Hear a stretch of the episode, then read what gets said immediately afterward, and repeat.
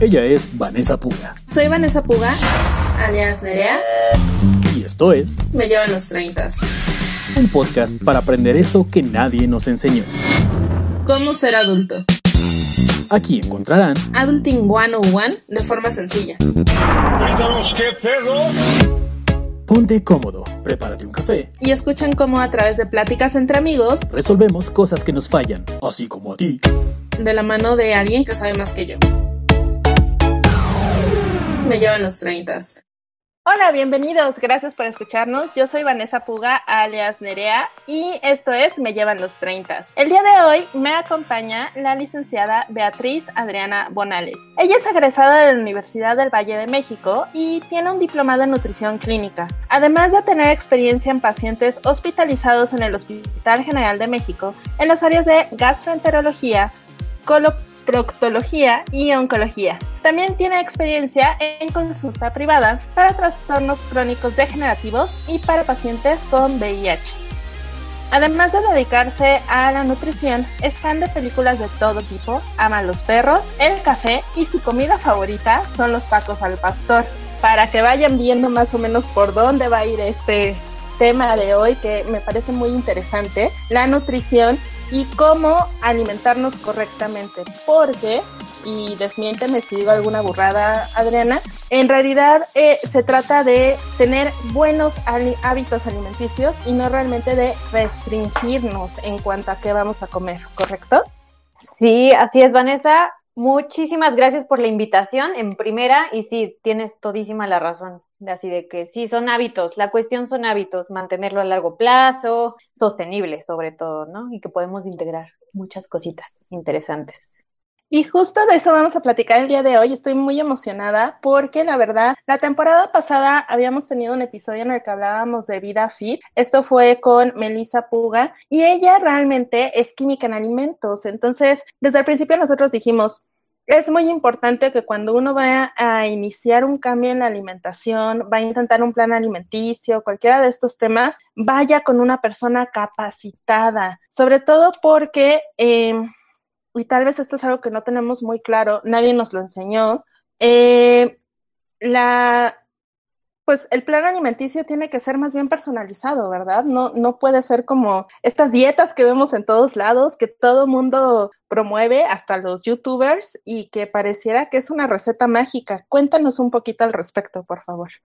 Claro, claro, sí, mira, la, la nutrición, todo lo que es la alimentación o lo que llamamos dieta, siempre tiene que ser personalizado y como así coloquialmente se dice, no son enchiladas y no es así como hay muchas modas y lo que quieras y siempre las va a haber, pero realmente siempre tiene que ser personalizado porque nadie, nadie es igual, ¿no? O sea, podríamos tener dos personas que miden y pesan lo mismo, pero realmente pueden tener necesidades distintas por alguna enfermedad, por estilo de vida, por trabajo, incluso económicamente, ¿no? Entonces, desde ahí, desde todo parten que tiene que ser personalizado, además de que de igual manera no todos tenemos las mismas situaciones de vida. Pu puede haber personas con trastornos de la conducta alimenticia, personas cual, las cuales no lo tienen. Este, entonces, pues también de ahí parte de que se tienen que integrar diversas áreas, incluso psicología, medicina, etcétera. Ok, entonces esta idea que tenemos todos de que para bajar de peso nada más eh, dejamos de comer ciertos alimentos, dejamos de lado los carbohidratos, omitimos los taquitos al pastor, son más bien como mitos, ¿no? O bueno, son malas ideas que tenemos. Sí, fíjate que todo es como porque la nutrición en México, o bueno, básicamente como a nivel mundial, es como una ciencia o una rama joven. Entonces, de que todavía te encuentras el clásico mito de que es que para bajar de peso es solo dejar de comer tortilla y pan. O sea, típico. Y la verdad es que no, está clarísimo, ya que se pueden integrar una tortilla, el pan y todo depende de la, la persona, ¿no? De que sí hay alimentos tal vez menos como nutritivos y unos más nutritivos, siempre los hay, ¿no? Pero de que, pero hay que pues balancear todo el asunto. Y sí hay muchos mitos, o sea, tiene que valorarse todo. Ok, esto creo que es una de las cosas más importantes. Algo que yo siempre menciono en este programa es que creo que hay tres pilares de, la salud, la salud financiera, la salud eh, física y la salud mental. pero la mental y la física sobre todo creo que van muy de la mano y tú lo mencionabas ahorita, ¿no? A veces poder bajar de peso o, o no solo bajar de peso, tener buenos hábitos alimenticios, dejémoslo así. Eh, pues también es un trabajo psicológico, ¿no? Estamos súper bombardeados con esta idea de que lo sano y lo bello, particularmente lo bello, es lo que es muy delgado. Bueno, y ahorita ya más marcado, ¿no? Porque todo el mundo está en esta tendencia de la vida fit y el crossfit y demás. Pero, ¿qué sería realmente un buen hábito alimenticio? ¿Qué sería realmente estar sano eh, en nuestra relación con la comida? Claro, y tocas una dijiste la relación con la comida, creo que es súper, súper importante, porque la verdad es que a veces pensamos o le damos valores morales a las, a las comidas, ¿no? Que si es bueno o es malo. Y no, la verdad es que son solo alimentos. Y desde ahí parte también el origen como del de lo mental, de la salud mental, que no te vas a estar como lastimando de que, ah, ya me comí dos taquitos al pastor y le di un sorbo a la, al tal refresco, entonces ya súper mal, ya castigo, ¿no? Entonces, esos son situaciones que no nos ayudan en nada. La salud física y mental sí, siempre van de la mano, es, es que siempre es como complicado equilibrarlo. O, sea, tienes que pensar bien. Salud, salud involucra muchos aspectos. No solo es estar en un que tengas colesterol, glucosa y todos en valores normales, sino que también estés físicamente activo, que tengas horarios establecidos tal vez para que te ayuden a ser productivo, que no sé, que, que seas organizado. Hay muchas cosas que involucran la salud, ¿no? Incluso es, es, un nivel de bienestar en general, no solo es ni físico. ¿De qué te sirve estar delgado? O sea, que estés tal vez en tu peso ideal, pero que estés con el colesterol hasta el cielo, ¿no? O sea, o que no hagas actividad física, eso tampoco ayuda, o sea, es un balance, un equilibrio entre muchos factores y van a ser independientes, o sea, muy variados según la persona. Ok, y entonces los nutriólogos a qué se dedican? Porque creo que todo el mundo piensa, solo debo ir con un nutriólogo cuando quiero bajar de peso. Y aparte este bajar de peso es muy relativo, ¿no? Yo conozco chicas que son súper delgadas y aún así quieren bajar de peso y conozco gente que pues podríamos verlas y pensar que sí están subidas de peso, pero en una de esas esa es su como fisionomía, ¿no? Entonces, ¿en qué momento ir con un nutriólogo? Bueno, sí, hay una parte fundamental que, lo, que es los estereotipos y no hay que estereotipar a la gente. O sea, como tú lo mencionaste hace ratito, no, o sea, lo delgado no siempre es sano, realmente. O sea, eso está mal. En primera hay que aceptar como los cuerpos. Obviamente no hay que, no hay que romantizar la obesidad tampoco. Saber que es un proceso inflamatorio, pero sí saber que tampoco, o sea, tú no sabes qué hay detrás de esa persona. ¿Por qué está así?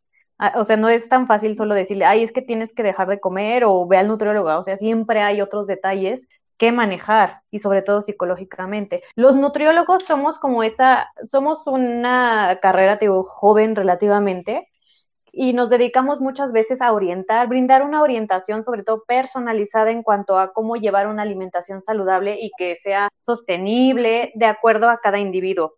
No quiero decir que somos los que salvamos todo, porque jamás sería así. Tenemos que verlo de manera multidisciplinaria, ¿no? Como lo comentábamos. Los nutriólogos, a pesar de que muchos piensan que solo van, ayudamos a bajar de peso, no, no, no, no. O sea, también tenemos mucho que ver. Hay quienes se dedican al área deportiva, o sea, y deportiva no es solo de ir al gym y tres veces a la semana, lo que sea, sino deportiva para deportistas o atletas de alto rendimiento, están los que se dedican a investigación, que están ahí haciendo pruebas, estudios, eh, los que se dedican al área social para investigar como estrategias para implementar programas. Y estas, hay muchas áreas. La clínica, que es como la que yo más me he movido, que es ver a los pacientes y sus enfermedades y el tratamiento adecuado para ellos, ¿no? Eh, eh, que sea adecuado en cuanto a los medicamentos que toman, las enfermedades o patologías que lleguen a presentar, condiciones. En México, aquí tenemos una cultura muy muy, pues de todos los hábitos que se han ido acumulando malos, ya no es tanto el carácter preventivo, o sea, sí se tiene que prevenir, pero ya casi, casi siempre es como de tratar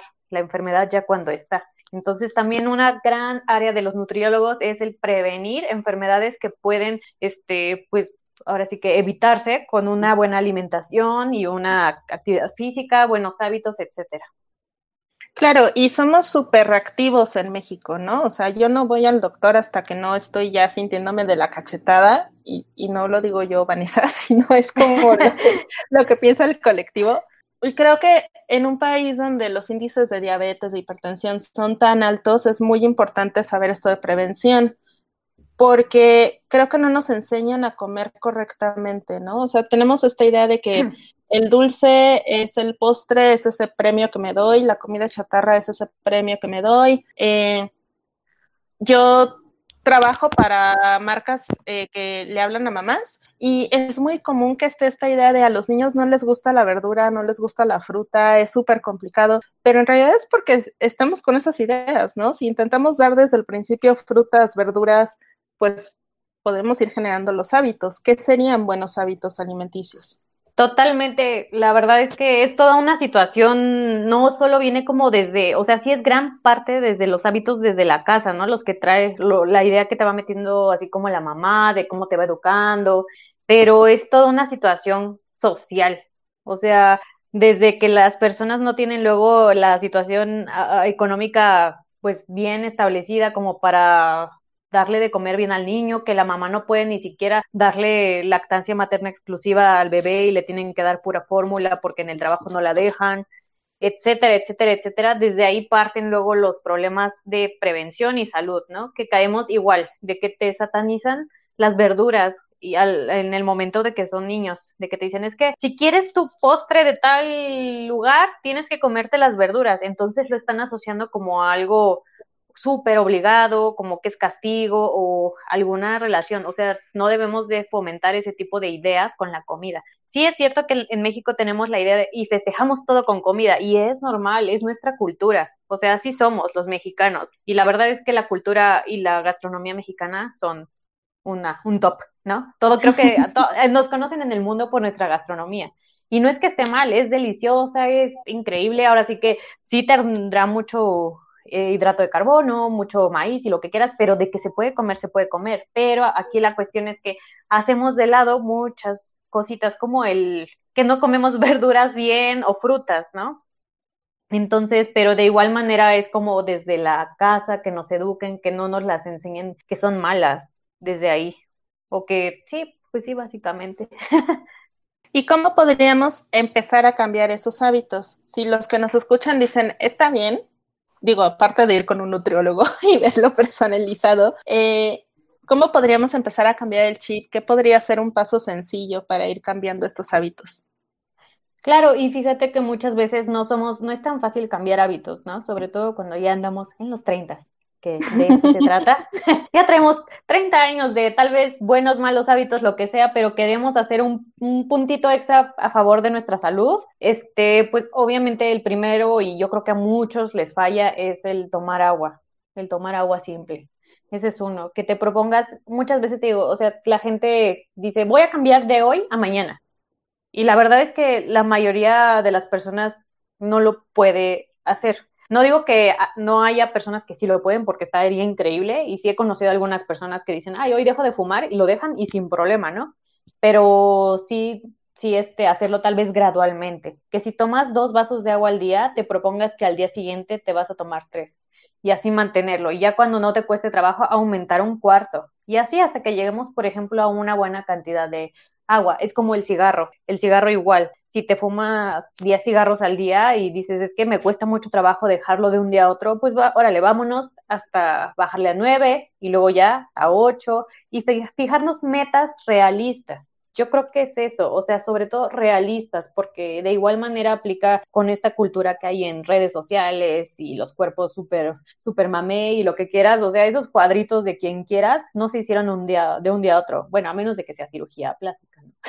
pero, pero aún así son difíciles de sostener siendo incluso cirugía plástica pero, o sea, tomaron mucho tiempo y crees que esa persona se la vive tal vez, no sé, este, no puedo decir así como fumando 20 cigarrillos al día, o sea, tal vez hay algunos cuerpos que sí, pero la verdad es que te podrás ver bien por fuera, pero por dentro no estás tan bien. Entonces, volvemos a lo mismo, es como todo integral. No podemos tampoco, este, pues, juzgar a alguien por su físico así nada más. Y aparte, esto de los hábitos, ¿no? Y, y, y, la premura que tenemos todos con cuando nos entra este gusanito de tengo que bajar de peso, como que es un changos, pero tengo que bajar 10, 20 kilos y los quiero bajar en dos meses. Y entonces encontramos las fórmulas mágicas en redes sociales, ¿no? La dieta de moda, eh, los influencers que nos dicen, yo tomándome un jugo verde al día bajé de peso. Eh, me tocó ver incluso un reto de, de jugos, tal cual, de tomar tres jugos al día durante 21 días para generar el hábito y con eso bajar de peso. ¿Qué nos puedes decir al respecto de estas modas que las redes sociales han promovido tanto?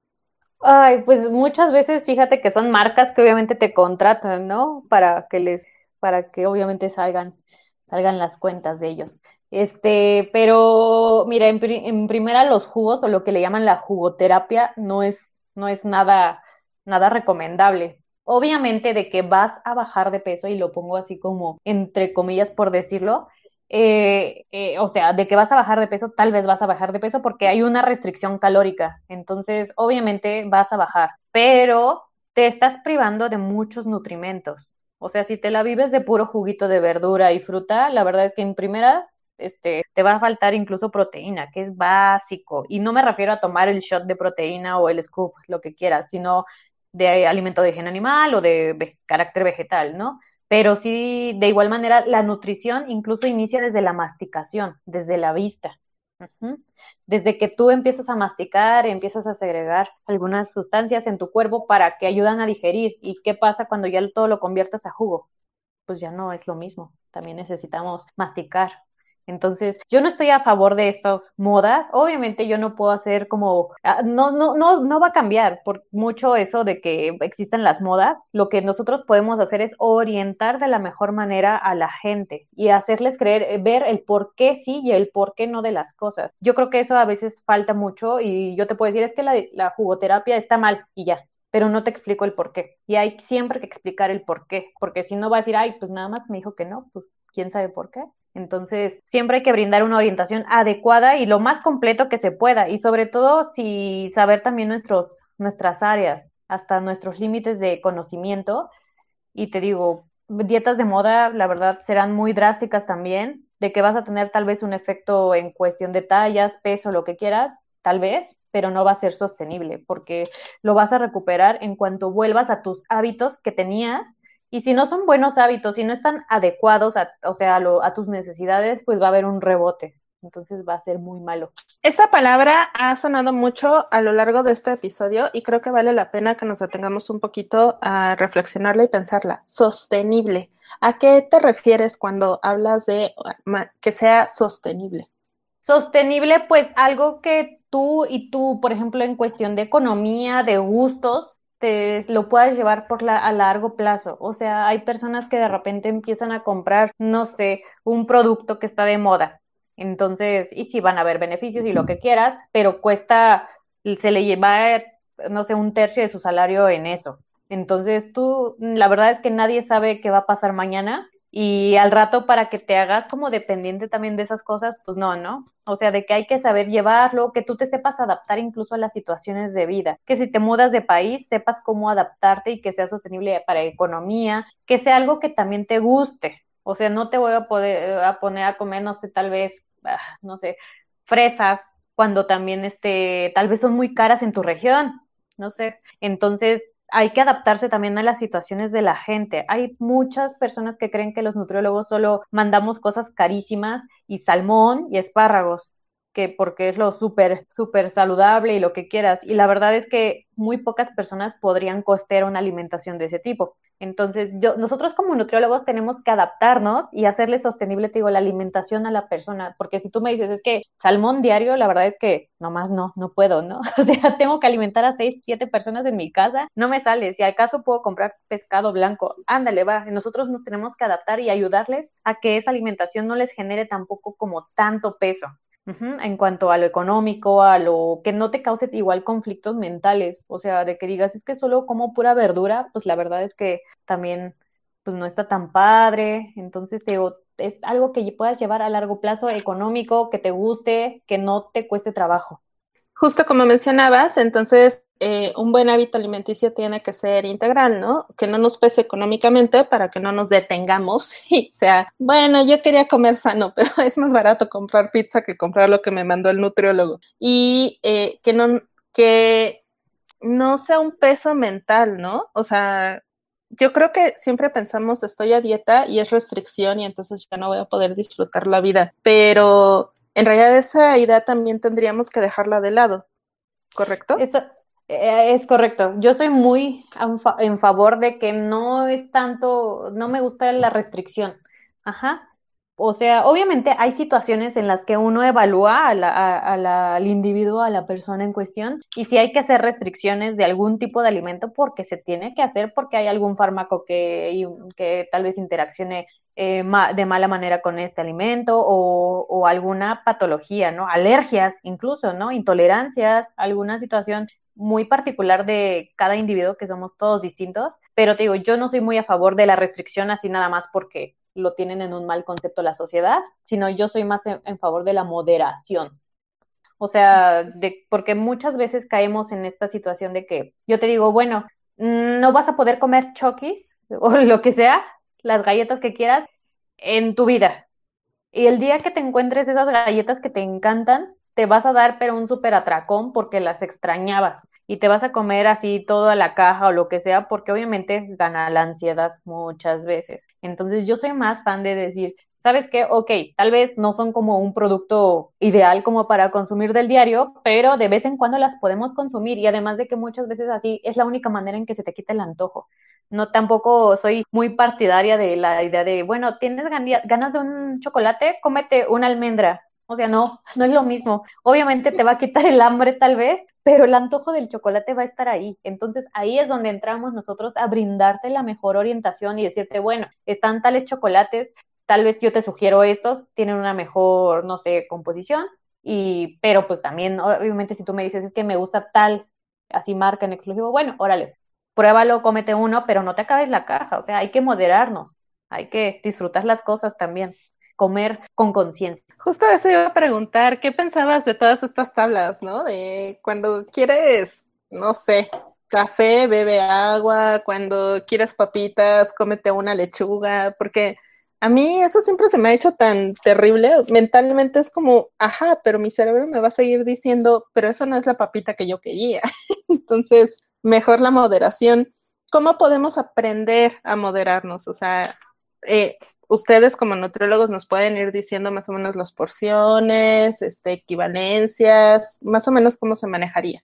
Sí, ahora sí que nosotros cuando alguien llega a pues asesoría con, con nosotros, cada, te digo, cada nutriólogo tenemos como enfoques distintos. Todos vamos a ir encaminados a mejorar la salud de la persona y sobre todo hacerlo eh, individual, individualizado sí, nosotros, depende del cómo veamos también y evaluemos a la persona, se le va a ir enseñando porciones, ¿no? Que es lo ideal, hay que estandarizar. No es lo mismo que yo te diga, vamos a comer un puño de, no sé, de semillas, de nueces, uh, y, pero qué tal mi puño es súper chiquito y el de la otra persona no. Entonces va a haber ahí una variación. Entonces, sí tenemos que ir orientando en cuanto a las porciones, porque muchas veces ahí está el error, que creemos comer bien sano, Sí, y tal vez sí sea sano, de valor nutricional, no comemos industrializados, ultraprocesados, lo que quieras, pero hasta en esos detalles a veces se nos va un poquito, pues tal vez que comamos en exceso grasas o algo. Entonces ahí es donde nosotros entramos, te digo, a orientarlos, pero con la mejor, yo creo que, pues obviamente adaptándonos, volviendo, o sea, volviendo a lo mismo, es cada quien, no es lo mismo alguien que tiene 30, 40 años y que es soltero, a, una persona incluso de 60, 70 años que casi ya no ni puede comer o que, o que no tiene dientes o muchas patologías, ¿no? Y además de que ellos, esas personas muchas veces ya no tienen la capacidad incluso de medir alimentos y, o viven solos. Entonces ahí es donde tenemos como que echarle más tal vez como coco, tal vez, a orientarlos y que no se haya tanto desfase.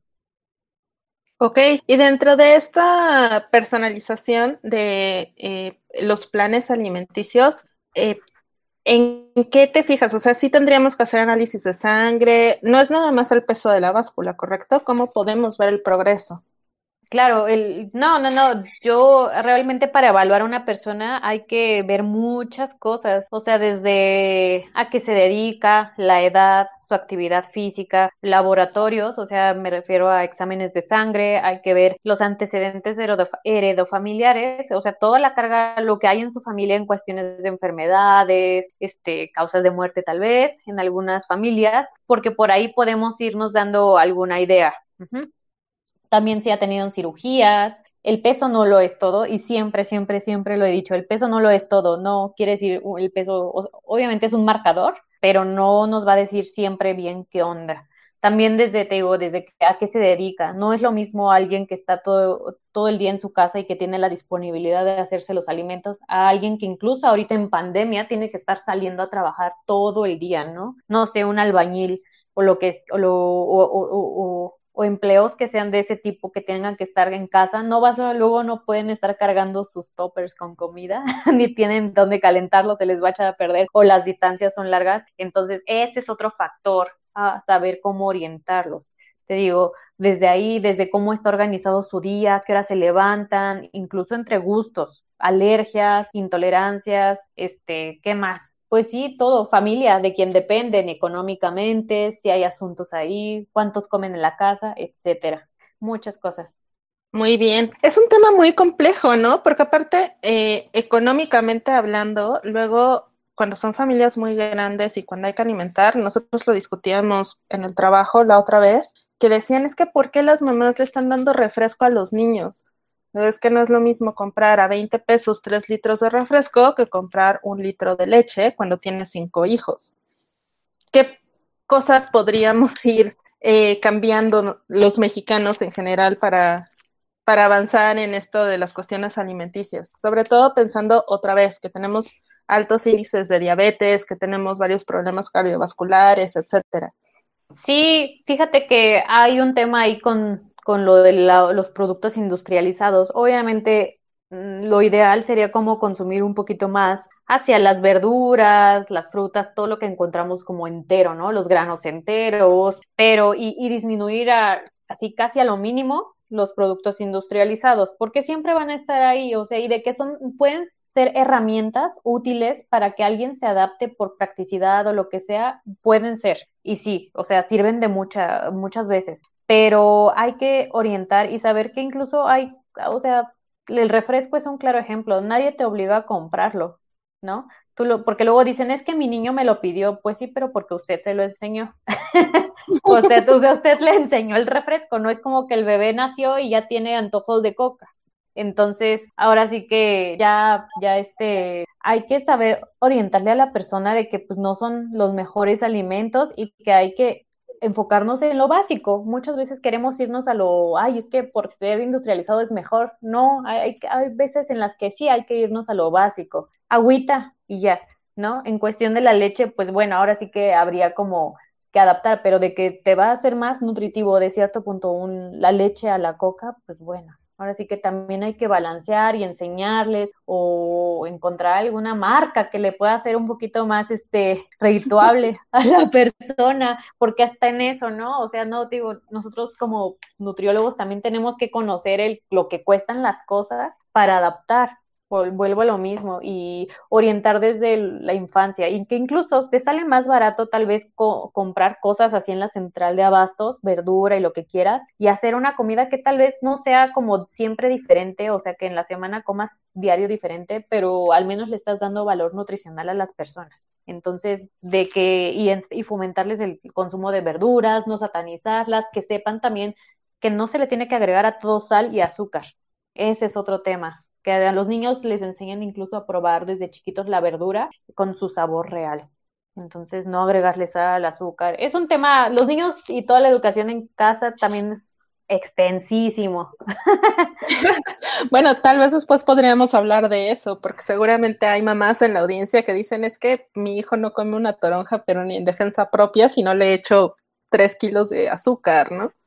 Sí, claro, y fíjate que muchas veces dicen, no sé, preparas ejotes cocidos y se los das al niño y es de, ay, ya no le gustaron, ya, O sea, jamás en la vida le vuelvo a dar ejotes. No, aquí el punto es intentarlo, e intentarlo, e intentarlo, e intentarlo. Que si no le gustan en, en así cocidos, hazlos en huevo. Que si no le gustan así, hacerlos en una sopita o salteados tantito, o sea, sin tampoco hacerlo como súper capeados o que pierdan el sabor para que él lo desconozca, ¿no? El chiste es intentar, intentar, intentar, intentar. Ahora sí que es de cuidado. Ay, eso me recordó una anécdota de la casa en la que a mi hermana no le gustaban los champiñones y entonces eh, mi mamá los preparó de distintas formas, incluyendo sopas y cremas, y la crema sí le gustó y cuando le dijeron que era champiñón, bueno, casi se muere mi hermana, pero ahí le perdió el, no me gustan los champiñones. Sí, claro, y te digo, yo creo que, y soy fiel y me pasó, ahora sí que yo creo que a todos nos pasa el reeducar a tu paladar. O sea, que ya que somos adultos, y dices, es que a mí de niño me daban nopales, entonces, y no me gustaban. Date chance de probarlos, la verdad. La verdad, yo creo que a todos nos pasó con algún alimento ya grandes y dices, órale, sí saben bien, ¿no? O sea, sí me gustan, no sé por qué no me gustaban antes. Entonces siempre es cuestión también de darnos oportunidad de conocer nuevos sabores. Hay personas a las que dicen es que no como verdura porque pues guácala, así, así me ha tocado muchas veces y la verdad es que desde ahí empieza el cambio de hábitos, desde que te das oportunidad, ¿no? Desde que te haces un huequito. Quien quiere cuidarse va a buscar tiempo para todo. Y aparte, o sea, cambiar mucho este chip porque lo que dices, pudimos haber probado, no sé, no me gusta el nopal asado, pero resulta que la sopa de nopal eh, es una cosa maravillosa, ¿no? Ir probando porque los alimentos son tan tan variados, podemos usarlos de tantas formas que por qué quedarnos con una sola idea, ¿no? Exactamente, y te digo, todo debe ser personalizado, pero siempre vamos a ir hacia el mismo camino, o sea, integrar vegetales, el agua natural, lo que quieras, o sea, desde ahí parten los buenos hábitos, que te levantes y salgas tantito a caminar, tomes el sol, corras tantito, que te des oportunidad y también de probar nuevas cosas. Igual con la actividad física que debe ser siempre importante integrarla y que debe ser con alguien que te sepa orientar, o sea, no con un influencer, sino con alguien específico que por donde empecé toda esta plática y este que te orienten a algo que te guste, no lo hagas por hacerlo y por estar fit. A mí no me gusta mucho esa etiqueta, pero bueno. Entonces, que sino que lo hagas porque te gusta y porque te ayuda a estar saludable. O no todos tenemos las mismas visiones, objetivos ni nada, no podemos generalizar. Bueno, pero puede ser como por cariño a uno mismo, ¿no? Eh, por ahí alguna vez leí, si haces ejercicio, hazlo porque te quieres y no porque te odias. Exactamente. Y creo que es más fácil. Sí, y, tenemos que, te, volvemos a lo mismo, todos somos bien diferentes, tiene que ser bien particular, la, bien personalizado la alimentación, la actividad física, no es lo mismo alguien que ha estado tanto tiempo sedentario, alguien que siempre ha hecho ejercicio, por, probablemente alguien que ni le gusta nadar, alguien, no puedes englobar a todos en una misma actividad, en una misma alimentación, ni nada, todos somos distintos. Cuando tú acudas a alguien, tiene que evaluarte, platicar contigo y no son enchiladas, como siempre les digo. Ya estamos acercándonos hacia el final de, de, este episodio, pero hay dos cosas que me gustaría llegar a mencionar. Uno es ahorita como que estamos satanizando mucho los alimentos, no solo por las dietas y no solo por lo que nos dicen los influencers, sino con todo lo de la NOM 51, ¿no? Ahorita el etiquetado y todo está satanizado terriblemente ¿Qué cosa nos recomendarías cuando vamos al súper ahorita? Que todo nos espanta, ¿no? Porque todo está con sellos. De hecho, he visto hasta vegetales con sellos. ¿Qué podríamos hacer ahorita con la NOM para poder guiarnos? Obviamente creo que esta NOM, la 051, nos va, nos ayudó, obviamente, a marcar algunas cosas, ¿no? Obviamente hay gente que te dice, ay, así tengas 5000 sellos, yo lo voy a seguir consumiendo. Y bueno, ahora sí que tampoco podemos hacer el cambio al 100%, siempre es desde la educación en casa. ¿Qué podemos hacer? Tal vez buscar que los menos sellos posibles que tenga el alimento. Ajá, o sea, si tiene tres, aún, y si son dos alimentos de la misma categoría y uno tiene tres y otro uno, me voy por el de uno. Ajá. Esa es una cosa. Y siempre, siempre va a ser mi idea hacia enfocarte hacia lo natural. O sea, y por natural me refiero a que vayas y compres tu verdurita y todo eso, porque también eso siempre nos va a ayudar incluso económicamente hay que darle su lugar. Perfecto. Y ya para cerrar, si hay una cosa, una idea que eh, esperas que la gente se lleve después de habernos escuchado, ¿qué cosa sería? ¿Qué es lo que esperas que digan, ok, ya escuché el episodio de nutrición de Me llevan los 30, me quedo con esto? Híjole, que la nutrición de los nutriólogos no solo son, que no nos vean como malos, o sea, y que van a venir a comer solo brócoli y lechuga. No, la verdad es que no. Ya ha cambiado mucho la manera en que pues nos movemos como en el área de la consulta y todo eso, en la orientación nutricional. Y no es tan así. Obviamente hay diferentes enfoques y cuando alguien no se sienta bien con un nutriólogo puede cambiarse con otro y ya, el chiste es que siempre se, se adapten. ¿Qué otra cosa? Que no se estereotipen, no vean, no todo lo que vemos en redes sociales es real. Siempre van a querer enseñarnos solo lo que ellos quieren vendernos y la cuestión obviamente siempre tiene que ser en cuestión de salud, nada más, nada más. O sea, sí podrás estar, siempre busca mejor tu, tu mejor yo, es lo único, o sea, no te enfoques en que quiero ser como fulanita de tal, o sea, cuando fulanita de tal es altísima y uno mide unos 54, ¿no? O sea, jamás en la vida. Mejor yo voy a saber y sacar lo mejor de mí misma hasta donde yo pueda y que mis capacidades puedan también, ¿no? Económicas, de salud, etcétera. Y pues eso, o sea que la salud va más allá del peso, siempre. Esto de la cuestión alimenticia debemos pensarlo entonces súper integral, ¿no? Y Claro. Creo que yo agregaría después de la plática contigo, Adri, que si encontramos un nutriólogo que sí tomemos en cuenta que sea así, ¿no? Que, que piensen todo, incluyendo el factor económico y que no vaya a hacérsenos tan cuesta arriba el asunto, ¿correcto? Sí, totalmente. Y si te quieres ver más hacia lo formal, pues busca que tenga cédula. busquen cédulas, porque a mí me ha tocado ver muchos que te venden así de supernutriólogo y buscas la cédula y es un abogado que se tomó un, curso. Entonces, vayan con alguien que sí esté certificado. No todos los nutriólogos son hacia el enfoque deportivo. Busquen al que se adapte a sus necesidades. Y es eso.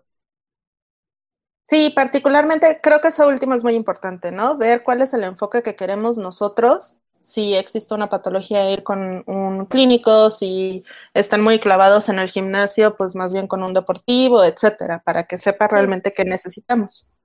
Y otro dato que también, que vean que todos somos un todo, somos un todo, entonces no solo vamos a solucionar nuestros asuntos tal vez con el nutriólogo, sino también hay que necesitar de, ah, bueno, vamos a necesitar de otros especialistas, del endocrinólogo, del ginecólogo, de todos, somos multidisciplinarios y debemos de aprender también a saber y acudir a los demás. Eso se me hace maravilloso. Adri, se nos acaba el tiempo, pero antes me encantaría que nos dijeras dónde te pueden encontrar en redes sociales eh, por si quieren conseguir consulta contigo o quieren guía, cualquier cosa. ¿Dónde te encontramos? Claro, me pueden encontrar en redes sociales, en Instagram y Facebook como NutriCap MX, así seguidito, sin espacios, y listo. Ahí me pueden encontrar ahí mis publicaciones y todo, y pues obviamente cada quien te digo, si les gusta mi trabajo, pues qué padre. Y gracias. Perfecto. Pues yo invito a todos nuestros escuchas a que revisen. En la descripción del programa van a aparecer los enlaces también para que puedan eh, contactar a Adri si les interesa. Y de verdad, muchas gracias por esta plática y gracias a todos los que nos escuchan por estar aquí. Yo soy Vanessa Puga, alias Nerea, y espero que esto les haya servido. Gracias, Vanessa. Gracias a ti. Bye. Bye.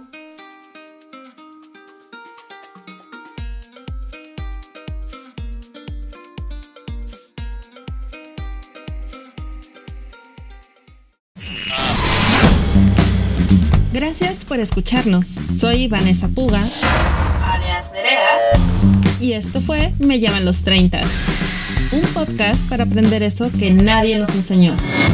¿Cómo ser adulto? Espero que mis invitados y yo te hayamos ayudado. ¿Tienes sugerencias? Las leo en redes sociales. Búscame como Nerea VPV, las dos V de vaca. Y nos escuchamos en la próxima.